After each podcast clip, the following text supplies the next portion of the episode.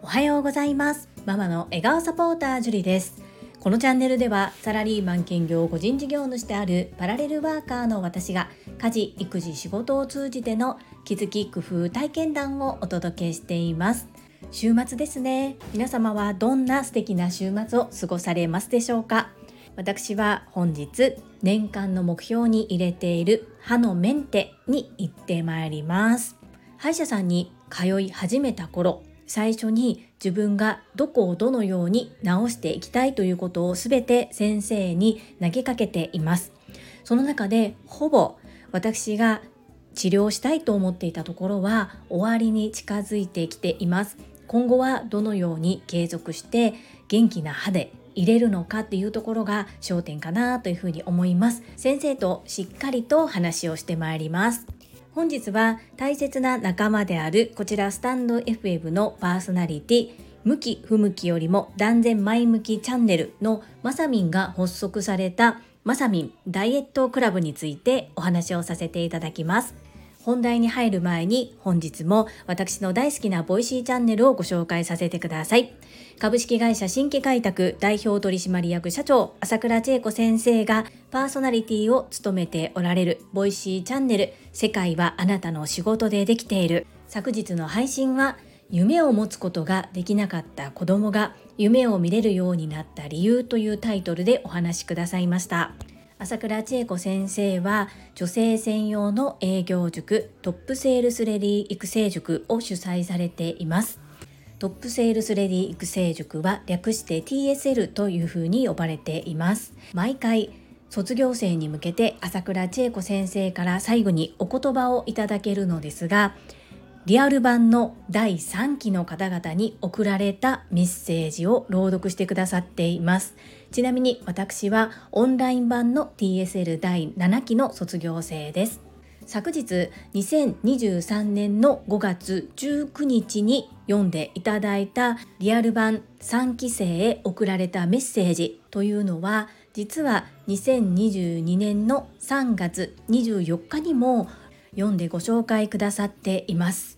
その時もですね私は本当に泣きながら拝聴しました。約1年2ヶ月ぶりに改めて朝倉千恵子先生の声で聞いてやっぱりどうしてもこうもどかしい気持ちがありそしてやっぱりたくさん涙が溢れました。朝倉千恵子先生は在日韓国人3世の方でいらっしゃいます。国籍が問題で自分のなりたかった仕事に就くことができない。自分の夢を叶えることを諦めたというお話です。いかに日本に住む日本国籍の方が自由に選べる選択肢をたくさん持っているのかっていうことを考えさせられる内容です。ぜひ詳しくは朝倉千恵子先生の声で配信を聞いていただきたいのですが1年2ヶ月前に朝倉千恵子先生が朗読くださった時に私がコメント欄に書いた私のメッセージを読み上げたいと思います。こういう話を聞くたびに自分が国籍で線引きをする日本人であることを恥ずかしくまた申し訳なく思います。どんなに寄り添っても私にはわからない苦労や屈辱悔しい思いをたくさんされてきたのだと思うと心苦しく何もできない自分がもどかしいです。本当にごめんなさい。朝倉団長が日韓の架け橋になる時には私も必ず携わらせていただきたいです。国籍関係なく人として尊敬し合える世界にしたい。ちっぽけな私では何もできないではなく小さなことでもできることから実行する。そんな人になります。ごめんなさいちょっと一旦止めます。はい失礼いたしました。いかがだったでしょうか？私には約20年前に東南アジアを一人旅していた時に出会った韓国人の親友がおります。国と国との間ではいろんな問題があります。隣国同士は仲が悪い。そんな言葉もあるぐらい距離が近いからこそいろいろと問題もありますですが人と人としてお互いに尊重し合ってお互いに大好きな友達気が合うっていうのは国籍関係ないなというふうに私は思っています。ぜひこの朝倉千恵子先生のお話を聞いていただいて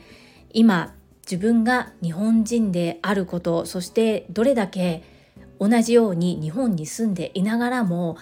いろいろな規制がある中で一生懸命頑張って生きようとしている方々がいるっていうことを胸に留めながら何事も諦めずに前を向かって進んでいく。そんな風に時間を無駄にせずに一日一日しっかりと大切に過ごしていこう。そのように改めて思いました。昨日の配信の URL と文字起こしをしてくださっているベックさんのブログの URL を概要欄に貼らせていただきます。皆様ぜひ聞いてみてください。どうぞよろしくお願いいたします。そんなこんなで本日のテーマはまさみんダイエットクラブについてです。向き不向きより断然前向きチャンネルのアスリートまさみんが3日前に発足したまさみんダイエットクラブ。事の始まりは今年の4月にまさみんがウルトラトレイルマウント富士に参加をするということでレースに参加する応援を兼ねてみんなでまさみんを1日1分筋トレすることで応援しようということで私がまさみんアスリートクラブっていうのを発足しました。会員番号もいただけるんですけれどもまさみんアスリートクラブに入った方々はみんなまさみんの応援を心の中で思いながら1日1分筋トレをするというねそういう応援の仕方をしていました。私はまさみんが走り終えてもずっと継続していて同じように継続する方もいらっしゃいます。さらにはまさみんが来年もう一度ウルトラトレイルマウント富士にチャレンジするということを聞いてさらにもう一度会員を募集し直してみんなで1年がかりですが応援していこう。そして応援しながら私たちも健康で元気になろうというふうな声かけをさせていただいていました。そんな中ウルトラトレイルマウント富士が終わった後休養も兼ねて少し体を休めていたまさみんは体重が増えてしまったそうなんですね。そして新たに運動を始めるとともにダイエットをしますという宣告をされてそしてまさみんダイエットクラブをご自身で発足されましたどうしても一人だと怠けがちになってしまったりダイエットは明日からみたいな感じで そう先送り先送りにしてしまいがちなのでみんなでこう報告をし合ってみんなで前を向いてダイエットを行おうというようなクラブとなっております。キングコング西野亮廣さんが Voicy 内でダイエットクラブ発足されていまして月額500円だったと思うんですけれどもまさみんダイエットクラブは無料で参加することができます。そして毎日3つのことを報告し合います。1つ目昨日やれたことやれなかったこと。2つ目昨日と今日の体重差。昼でも夜でも毎日同じ時間帯なら OK だそうです。3つ目が今日の頑張ること。美容健康ダイエットに限るということでこれら3つを毎日報告し合おうということです。でこの毎日っていうのがまさみん今はラジオの配信を毎日はされていないのでこのダイエットクラブだけのために毎日必ず配信をするというのはちょっとハードルが高いということでまさみん的には1週間に1度ぐらいまとめて報告をいただけたらなというふうにおっしゃっていました。なので1週間分手帳やメモなどに書き残すもしくは私のコメント欄を自由に使っていただいても OK です。ここのところはまさみんと話をしております。このまさみんダイエットクラブの期待できる効果ということでまさみんが書いてくださっているのを読みますね。毎日体重計に乗ることで意識化できる。報告することで言ったことは守ろうという気をつけるようになる。他の人の報告で自分も頑張ろうと思える。モチベーションが上がる。お互い励まし合える。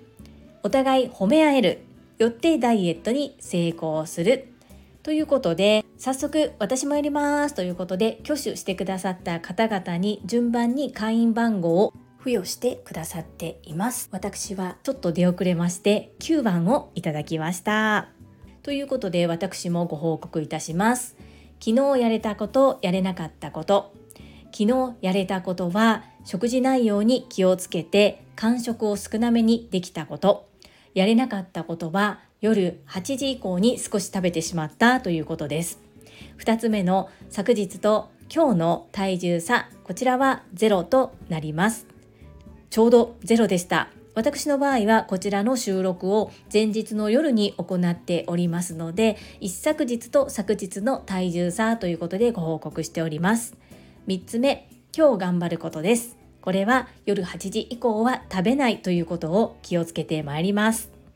ダイエットしたいな。しようと思ってた。だけど一人じゃなかなか続かないなっていう方。ぜひまさみんダイエットクラブにご入会お待ちしております。一緒に励まし合って健康的に元気に過ごしましょう。どうぞよろしくお願いいたします。本日はまさみんダイエットクラブ発足ということでまさみんダイエットクラブのご紹介をさせていただきましたこの配信が良かったなと思う方はいいねをポチそしてまた聞いてみたいなと思ってくださった方はぜひチャンネル登録をよろしくお願いいたしますそしてコメントいただけることがとっても励みになっております。コメント大歓迎です。さらには各種 SNS での拡散もとっても私喜びます。どうぞよろしくお願いいたします。ここからはいただいたコメントをご紹介させていただきます。第629回発酵食材塩麹を使った簡単レシピコメント返信にお寄せいただいたメッセージです。石垣島のおまみさんからです。樹里さんこんばんは石まみですさて今日の塩麹のやつ絶対作りますこれビールにめちゃくちゃ合うやつやん少しピリッとさせたいので樹里さんのおすすめ通りラー油入れちゃおうかな作ったら写メして送ります。まみぴメッセージありがとうございます。絶対おつまみに合うと思います。でラー油でもいいですしもしね油がどうしてもダイエット中で気になるということであればブラックペッパーを少し振りかけてもピリッとして美味しいと思います。マミピぜひぜひ作ってみてください。どうぞよろしくお願いいたします。続きましてインタビュアーうなみいくよ元局アナウンサーさんからです塩麹は売ってるものでいいのかしら？今夜なんですけど急にお腹が空いてきましたメニューに加えてみます教えてくれてありがとうございます。